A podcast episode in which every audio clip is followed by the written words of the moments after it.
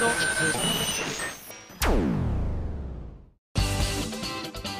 井あさみのシンガーソングゲーマー。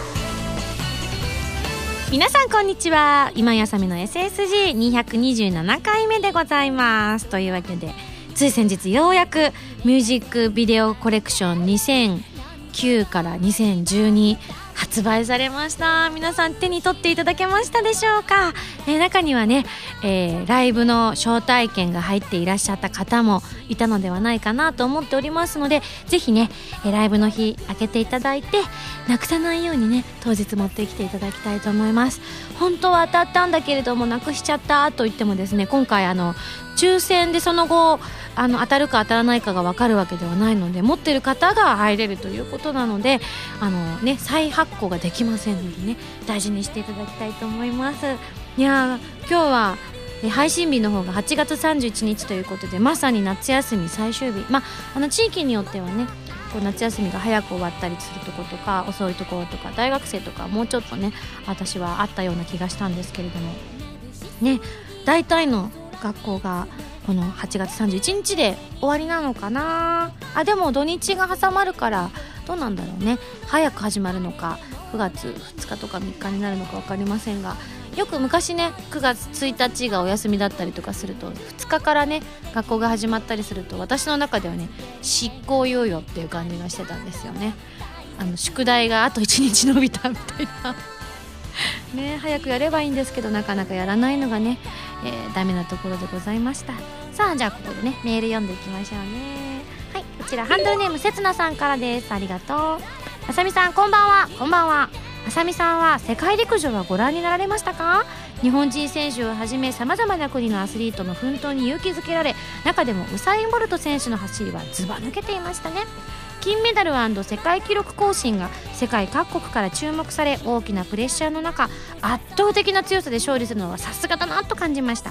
勝つための心の余裕のようなものもボルト選手の強さの一つだと思いましたよということをいただいたんですが見てましたね。今回あのロシアで大会があったということで大体ライブ中継が夜が多かったじゃないですか。なんで私も夜あの眠れない夜を過ごしていたので暑すぎて。私初めてあの夏バテになったんですよ。この生きてきた中で。過去にも夏バテっぽいことはあったんですけど今思うと全然平気だったなと思ったんですがあの夜中眠れないなんていうのはね本当に初めての経験でしたね。だいたい2時間から3時間するとねどんなに眠くても起きちゃうみたいな状態だったんですけどあのまあおかげでねじゃあ陸上でも見るかみたいなね気を紛らわそうかしらなんて思いながら見たりしてたんですがただねとても残念なお知らせを皆さんに差し上げたいところ。とてもハイライト的なシーンってあるじゃないですか各いろんな大会とかで。あの今回はこんなドラマがありましたみたいなやつ。あの直前で寝るっていうね。幸のような出来事が起こってましたね。あの福士選手のマラソンとかもそうでしたしそれこそウサイン・ボルトのね準決勝あたりは見てた気がするんですよね。まだあのちょっと力抜いて走ってた感じであの決勝の雨がねこう土砂降りになった後走ってったっていうのも知らないぐらいで朝起きた時にあどうなったんだろうと思ってテレビ見てたら「いやさすがですね。圧巻の走りでした」って言っててあ優勝したんだなと思ったんですけど私あの前回の世界陸上の時に確か前回だったと思うんですけどウサイン・ボルト選手が確かフライングで失格になっちゃったことありましたよね。私あれは確か見てたんですよ。生か何かで。であのわーってなった後に壁に向かってドーンってやってるボルト選手見た時にあこの人も人の子だっていうふうに思いましたね。あれだけすごいやっぱ記録を出してる選手だとなんかどうしてもこう超人めいたこう対応するのかしらってね思っちゃったりしたんですけれどもあのとてもがっかりした様子を見てより好感度が上がってねま本人は大変だったと思うんですけれどもすごくその後また頑張ってほしいなと思ったんですが今回はねぶっちぎりでしたね。あのリレーもすごかったですけどね日本の選手も頑張って6位入賞してましたけれどもあの、まあ、もちろんそれも直前で寝たんですけどその前の水泳もほとんどそうでしたね私。世界水泳も見てたんですけどもうねほぼほぼ決勝直前に寝てましたね。だから日本人選手がねたくさん活躍してたのもねほほとんど見れなかったです。ただ予選は見ましたよ、うん、ただ予選はみんな結構力をセーブしてる選手が多いので盛り上がりには欠けますよねやっぱり。やっぱ決勝というものがこう胸を熱くするというかまたあの解説がねこう入り込むんですよね。やっぱすごいですよね。あれだけいろんな各国の選手が入り混じっててまあ陸上の場合は背番号とかゼッケンが前にあったりとかするんでねあれですけど水泳の場合は本当にもうキャップの色だったりこうコースのね位置関係だったりでもう流れるように喋らなきゃいけないっていうのでねわすごいなと思いながらね見てましたけれども。いやいや次回はね起きていたいですね。でもねあの日本人選手も本当頑張ってましたね。また次回いろいろ期待したいなと思ってます。じゃあ次こちら。ラジオネーム「地を這うもの」さんからいただきました。ありがとう。ミンゴスに質問です。なんだい？私が誕生日を迎えて感じたのは二十歳も過ぎているし誰かに祝ってもらうような年でもないという反面祝ってもらいたいような気もするのですがどちらの方が良いのでしょうかといただきました。血を這うものさんは二十歳になったんだね。そっか。でもまだうんうんそっか。でも祝ってもまだ誰にも祝ってもらえなかったのかな。うん。でもいいんじゃない？どっちでも。捉え方次第じゃない？じゃあ私が祝ってあげるね。おめでとうはい。じゃあこのぐらいにしようかな。えっ、ー、とこの後えー、ファミセンのコーナーとそしてお便りコーナーあるのでねまたたくさんやりたいと思いますよ。それでは次のコーナー行く前に CM です。どうぞ。今井麻美11枚目のシングル「星屑のリング」が好評発売中です。星屑のリングは OVA コープスパーティー Tortured Souls 暴虐された魂の呪叫のオープニングテーマとなっています。カップリングには「天台ズ・ザ・ナイト」「路地裏のプラネタリウム」の2曲を収録です。今回は通常版と DVD 付き版の2種類での発売。DVD 付き版には「星屑のリング」のミュージッククリップも収録されていますので皆さん聴いてくださいね。今井あさみ初のミュージックビデオ集。今井あさみミュージックビデオコレクション2009から2012ストロベリー甘く切ない涙からLimited Love までの DVD 付き限定版シングルに収録されたミュージックビデオはもちろんアルバム用に制作した Color Sanctuary Aroma of Happiness Precious Sounds 風が残していったなどアーティストデビューをしてから4年間にリリースした楽曲の全ミュージックビデオを1枚に収録。今井麻美による紹介ムービーやオーディオコメンタリー CM 映像やゲーム「コープスパーティー」のオープニングムービーなども収録です。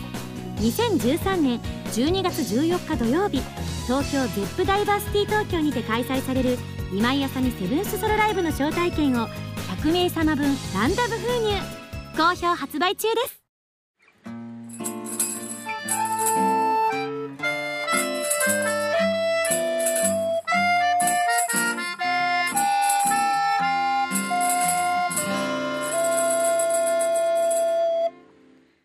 ァミセンこのコーナーはファミツー .com 編集部から派遣された謎の司令官みおちゃんがおすすめするゲームを真のゲーマーを目指す私今井あさみが実際にプレイして紹介するコーナーでございます。前回の指令書に書いてあったゲームはソニーコンピューターエンターテイメントジャパンアジアさんから9月5日もうすぐですねに発売されるプレイステーション3用ソフトパペッティアということで予告動画の方皆さんご覧いただきましたでしょうか。これねあの私初めて今回触らせていただいたわけなんですが発売前にね本当に綺麗でしたね。あのミュージカルを見てるような感じだったんですけれどもどんなゲームかと申しますと、えー、魂を木の人形に封じ込められた少年空太郎が活躍するアクションゲームということで空太郎さんは手にハサミを持ってるんですね。その魔法のハサミを使った独特のアクションや舞台をモチーフにした様々な演出が醍醐味のゲームですと書いてありますね。まああの本当にあの動画の中でもね私もわーっと思ったんですけれども観客の笑い声だったりとか感心する声だったりとかあと画面のね両脇にこう赤い幕があったりとかしてあ確かにこれは舞台なんだなというふうに感じたりしましたよね。であの初めのうちはいろいろサポートしてくれるのが猫さんだったんですが、その後ね、あの、ピカリナちゃんという子になったりとかしてですね、本当にあの、アクションの要素が多彩でしたね。もちろん私が操作する空太郎ちゃんも、こういろいろ、そんなにあの難しい操作は必要なかったんですよ。ジャンプは×ボタンでジャンプで、え四角ボタンでハサミを使う。で、えっ、ー、と、スティックボタンで左右とか上下とかにね、こう動かしたりとかするんですけれども、本当に単純な動きなんですけれども、それがですね、本当こう気持ちよく進んでくれるんですよ。なんでね、すごくゲームが上手になったような感覚になってですねなんかこういうアクションゲーム苦手だなって方もですねすごくとっつきやすいんじゃないかなって思いましたね。で特に実はあの先ほど言ったこうピカリナちゃんをね途中からミオちゃんが操作してくれてたのにねびっくりしたんですけれどもそうなんです。このゲーム実はアクションゲームなんですが2人で共同でゲームを進めることができるっていうね。もちろんあの一人でもできるんですけど一緒にやった方が効率もいいですしやっぱりなんかこうゲームを一緒にこう進めてる感がとても強くなるので一緒にやってる方があの大きな声では言いにくいんですけれども空太郎さんを操作する私はちょっと楽でしたね。でこうみおちゃんが操作してくれるピカリナちゃんが障害物をね避けてくれたりとかしてるので割とその操作の方に集中するとこう周りの景色とかあんまり見れなかったんですけれど割とお今あそこにイカのなんか大きな頭が見えたなとかそういうのがこう全体が見えたりとかしてゲームをより一層楽しむことができるなというふうに思いましたこれぜひね一緒にできる方がいらっしゃる方は2人用でやることを私はもう断然おすすめしたいなというふうに思いましたね。であの魔法のハサミっていうのねもうまあ武器というか、まあ、道具の方が近いかな敵が出てきた時にもちろんねそのハサミで攻撃したりとかもするんですけど本当にあのハサミのねチョキチョキする感覚がとても気持ちがいいんですよ。自分がボタンを押した感覚とそのハサミが動いてくれる感覚っていうのがやっぱこうすごく計算され尽くされてるっていう感じがしましたね。あの気持ちよくボタンを押した時にシュンって切れるっていうのがですね快感になるなっていうふうに思いましたちなみにあの今回写真を撮った時にハサミを持ってたんですけれどもいわゆる普通のハサミ持ってたんですが最初私が「あ私ハサミ持ってる」って言って持ってきたのがなんとそうだなこれ1 0センチもないですね。めちゃめちゃちっちゃい私がよく前髪を切っている眉毛切りばさみだったもんで、写真だと写らないって言ってやめました。なのでねそうスタッフさんのハサミを借りましたけれどもね。いやいやいい演出になってましたね。ハサミの効果もありました。ちなみにですねあの舞台のような演出になってるのがすごく特徴だっていうのも先ほど言ったんですけれどもあの藤原啓治さんがですね全編にわたってナレーションを入れてくださってるんですけれどもそれが本当にストーリーテイラーでこうシーンが変わるたびにですねいろいろなこうナレーションを入れてくださるんですけどそれがまた面白いんですよ。特にあの後半やった海のシーンなんかはこうお寿司が出てきてですね最初あの閻魔様みたいなね怖そうな感じの私がねぶた祭りみたいだねってあねぷたですかね。あのその怖そうな感じの人がお寿司を握ってくれて頭をくれたんですよね。その空太郎さんっていうのは本当に頭がこうお人形さんなんですけどもポロッと取れてしまっていろんな頭を装着することができるんですよね。でもその頭がないと動けなくなっちゃうということでいろんな頭をどんどん手に入れていくんですけどお寿司をくれたもんですから お寿司だみたいなことになった時にあの藤原啓治さんのナレーションが本当に面白かったので私がいっぱい喋っちゃってたのでね前編をひょっとしたら聞き取りにくかった方もいらっしゃるかもしれないのでぜひねあのプレイして確認していただきたいと思うのですがあの突っ込まずにはいられなかったですね。そう思うと他のシーンとかも早く見てみたいなって思いました。あのこうゲームをご紹介の動画を撮った後に少しだけ他のシーンとかも見せていただいたんですけれども本当にあのこういろんなシーンが散りばめられててですね。面白いと思いますこれは。私も先ほど動画でも言ったんですがご家族でやることをね本当におすすめしたいなというふうに思いましたね。小さなお子さんがいらっしゃるご家庭にはかなりおすすめのゲームなのではないかなと思いました。はいというわけで。ねあの結構何て言ったらいいんだろう。一言で言ったらちょっと、うん、ファンタジーシュールみたいなジャンル？そんなジャンルはないんですけどこうものちょっと怖い部分もあったりとかしてそういったところがこうよりなんだろう昔の物語的な感じがしてねあの好きな方は本当にハマっちゃうんじゃないかなって思いました。ぜひぜひ皆さんね、えー、手に取って遊んでいただきたいと思います。というわけでソニーコンピューターエンターテインメントジャパンアジアさんから9月5日に発売されるプレイステーション3用ソフトパペッティアご紹介させていただきました。さてさてそろそろ来週の指令書を開封したいと思いますよ。よいしょ。じゃん。指令書。ミンゴスさんこんにちは。こんにちは。次回のゲームではミンゴスさんに姫になってもらいます。えー、そりゃ無理だよ。しかも単なるお姫様ではなく戦う姫。戦姫です。というわけで次回はアルカディアスの戦姫を取り上げますよ。それでは頑張ってね。謎の司令官みゆちゃんより私これ知ってるかもしれない。まだまだ遊んだこととかプレイしたことはないんですけれどもひょっとしてひょっとしてあのゲームですね。というわけでちょっとねあの見てみたかったので楽しみです。というわけで来週のゲームはアルカディアスの戦姫に大決定。以上ファミセンのコーナーでした。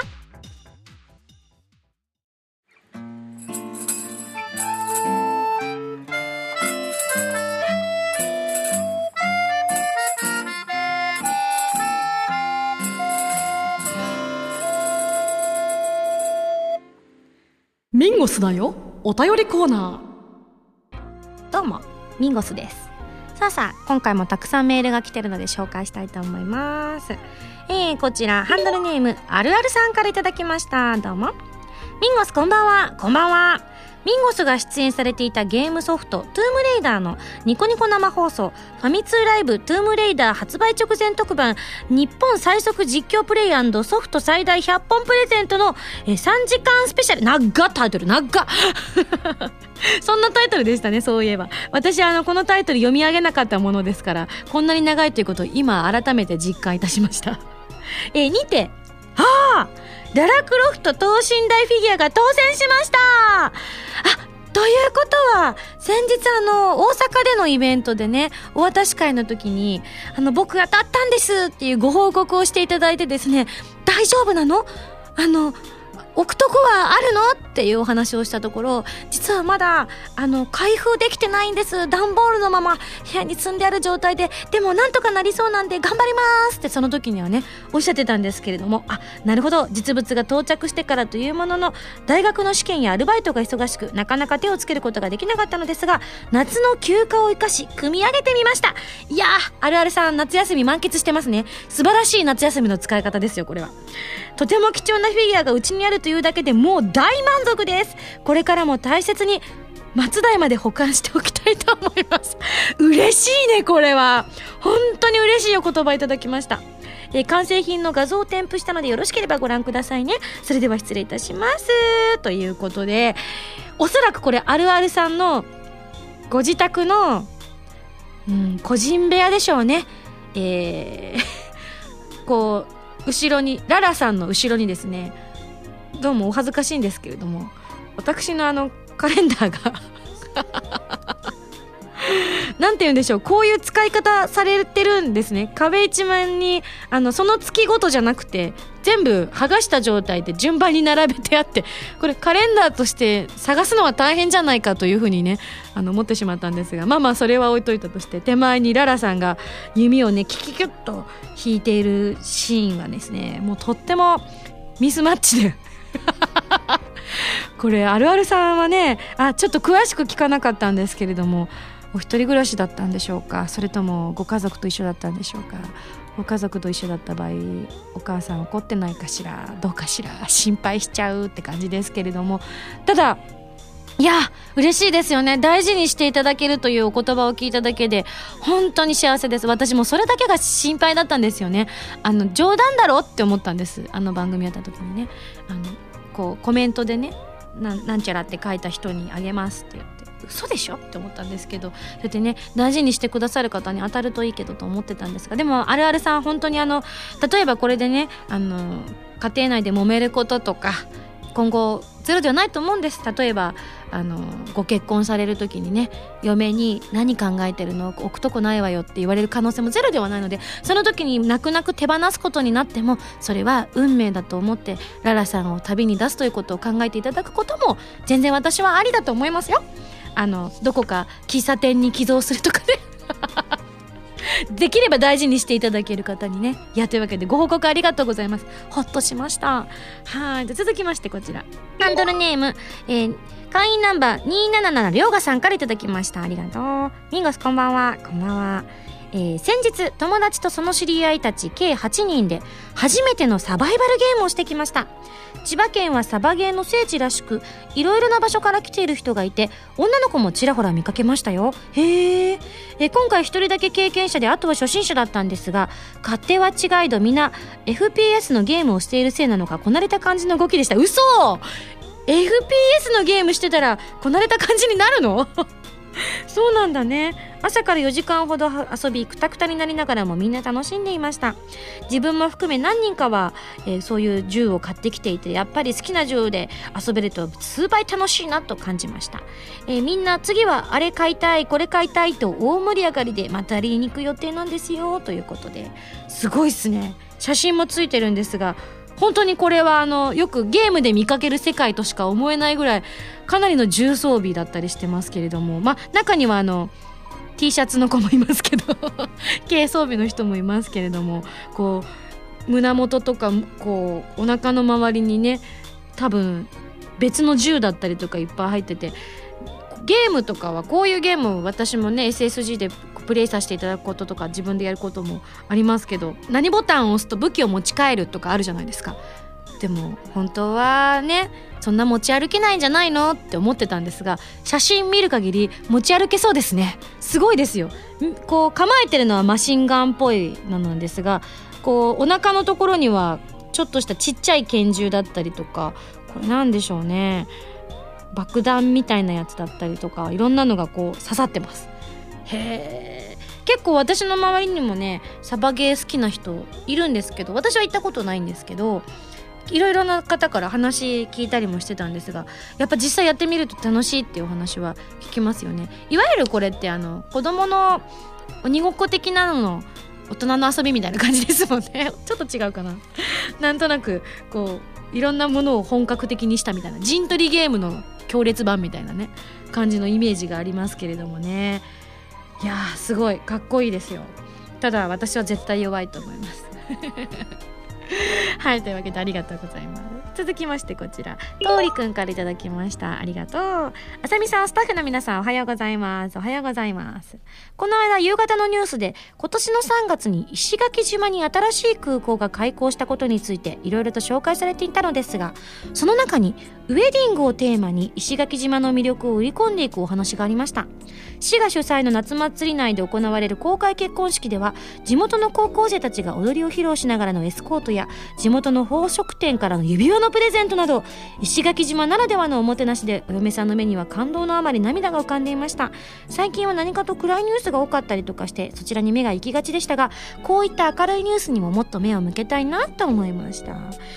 えそうなんだね。石垣島に空港ができるっていうのはね私も聞いてたんですけれどもえー、いいな素敵だな石垣島ウェディングとか憧れますね。沖縄ウェディングいいですよね。なんか私が去年沖縄に遊びに行った時とかもあの私たちがこういるビーチのすぐ隣でこうお嫁さんが記念写真を撮ったりしてたんですよ。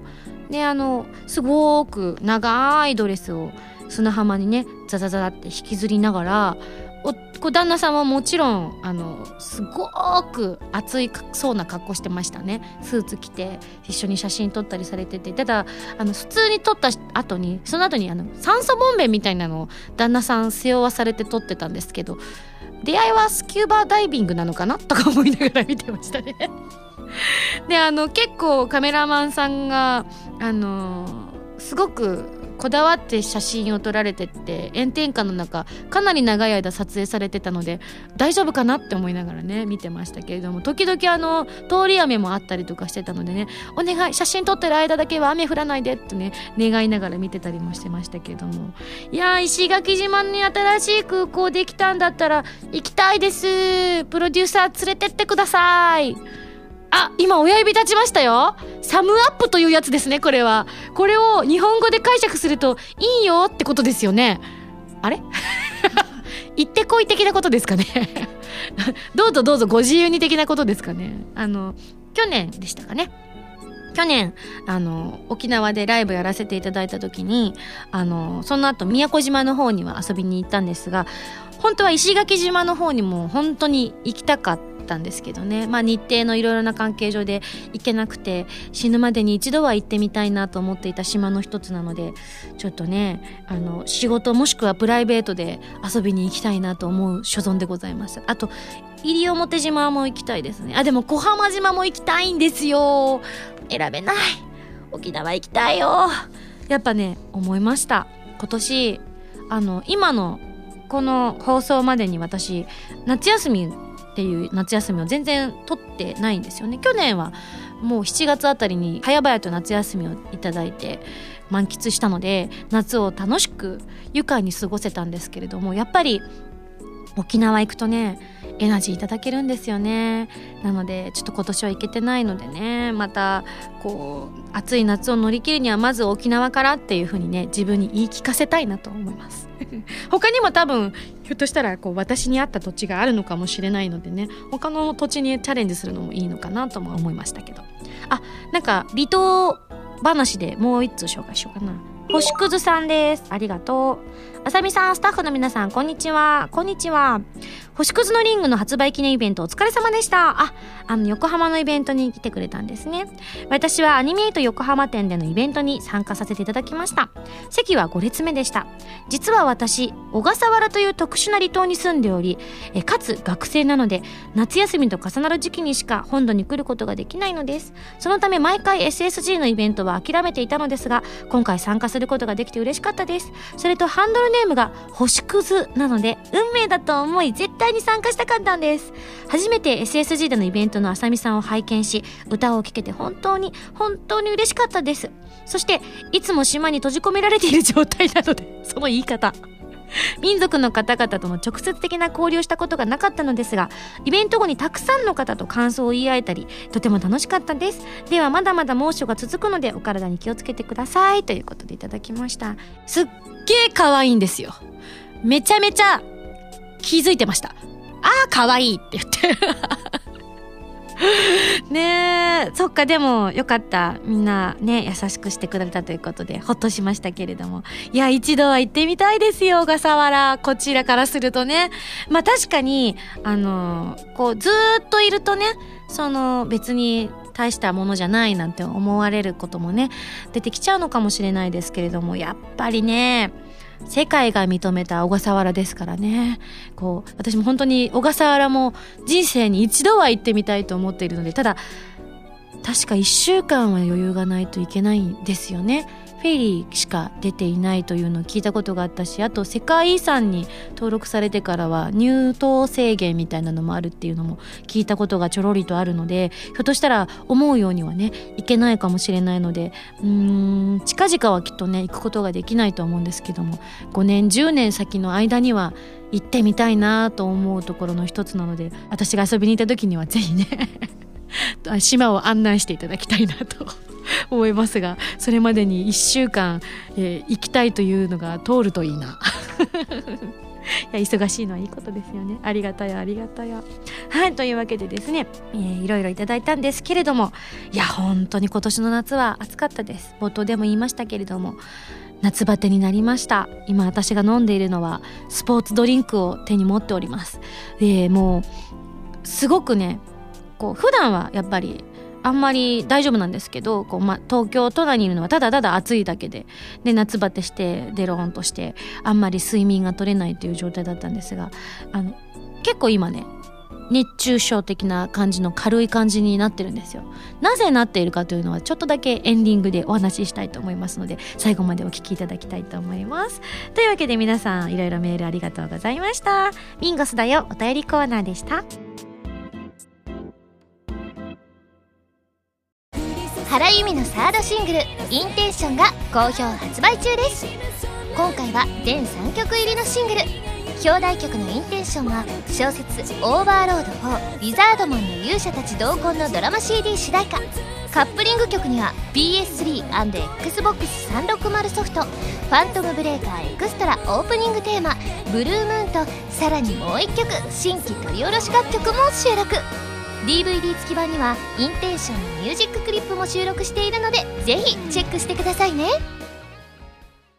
ウェブラジオ今井あさみの SSG 初の音楽 CD がついに完成。オープニングテーマ「スパークル」からライブの定番曲「ストラグル」リスナーの皆さんと作った宝物など全6曲を集めた珠玉の1枚です。初回生産版はゲッターズ飯田さんが私を占うトーク CD 付き。豪華ボックス仕様会員証付きの今井あさみの SSG シンガーソングステージ発売中です。会員ナンバー5番ミンゴスからのお知らせでした。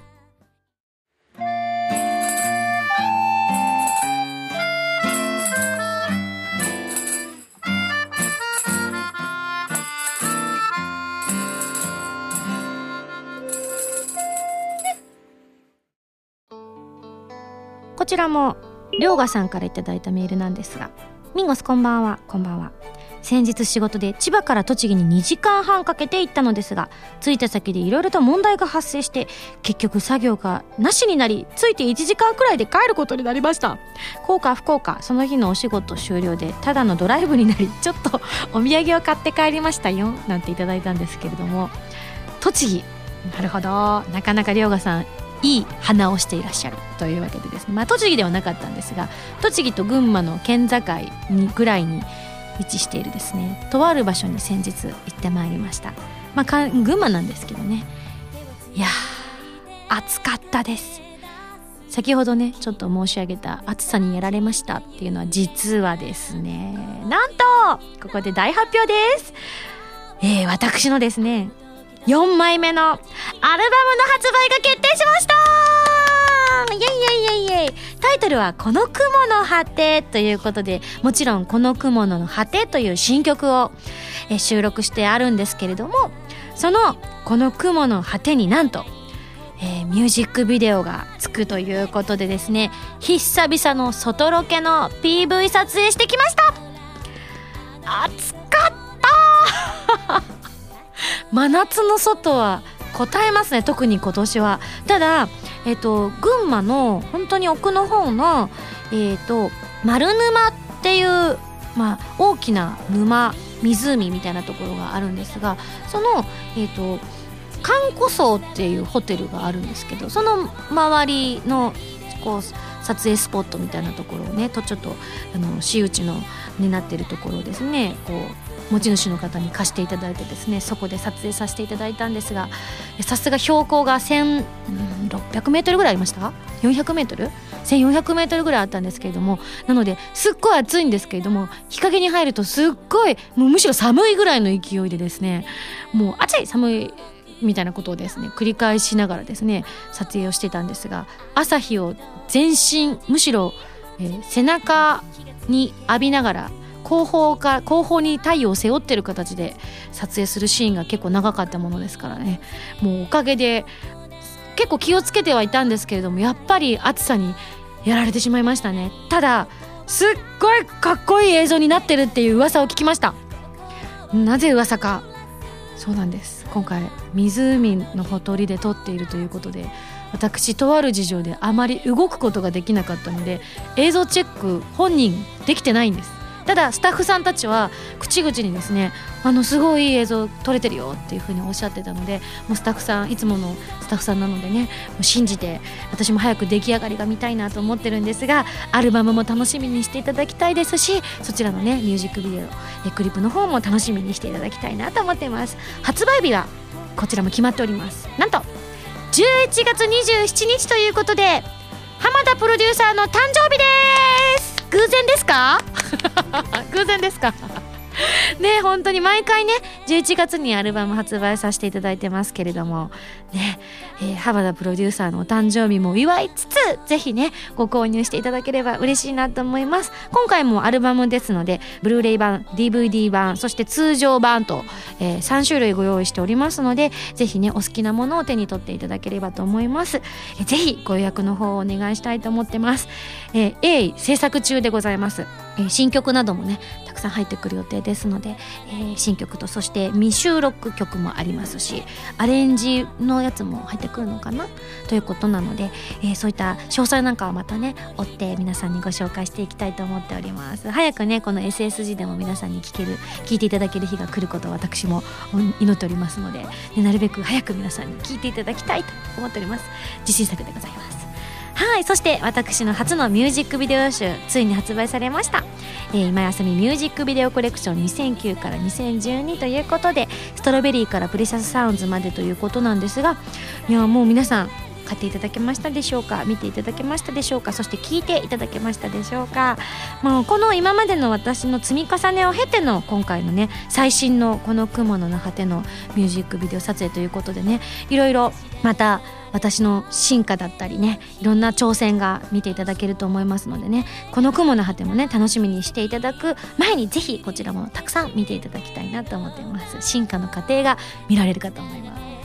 そしてそのミュージックビデオ集の中にひょっとしたら当たりが入っていた方もいるかもしれません、えーセブンスソロライブの開催ということで12月14日土曜日の ZEP ダイバーシティ東京さんで開催される私のソロライブのですねご招待券が入っていた方もいたかもしれません。どうですか？どうですか？当たった方はですねよかったら SSG にですねご報告いただければ嬉しいなと思っておりますが。えーツアーになっておりますので他のところにも行きますよ。12月29日日曜日の大阪ビッグキャットを含め全4カ所を回ります。そろそろ、えー追加公演の場所だったり日時だったりがね決まってくるのではないかと私も期待しておりますので、えー皆さんに早くご紹介したいなと思っております。ぜひねお近くに来た際には遊びに来てくださいね。私も楽しみにしております。はいというわけで番組では皆さんからのメールを募集しております。ふつおたぎておたなど各コーナー宛に送ってくださいね。宛先はファミツー .com の応募フォーム。またはホームページに書いてあるアドレスからメールで応募する際は題名に各コーナータイトルを本文にハンドルネームとお名前を書いて送ってきてくださいね。次回の配信は2013年9月7日土曜日になっています。それではまた来週土曜日一緒に SSG しちゃいましょう。お相手は今井あさみでした。バイバイ。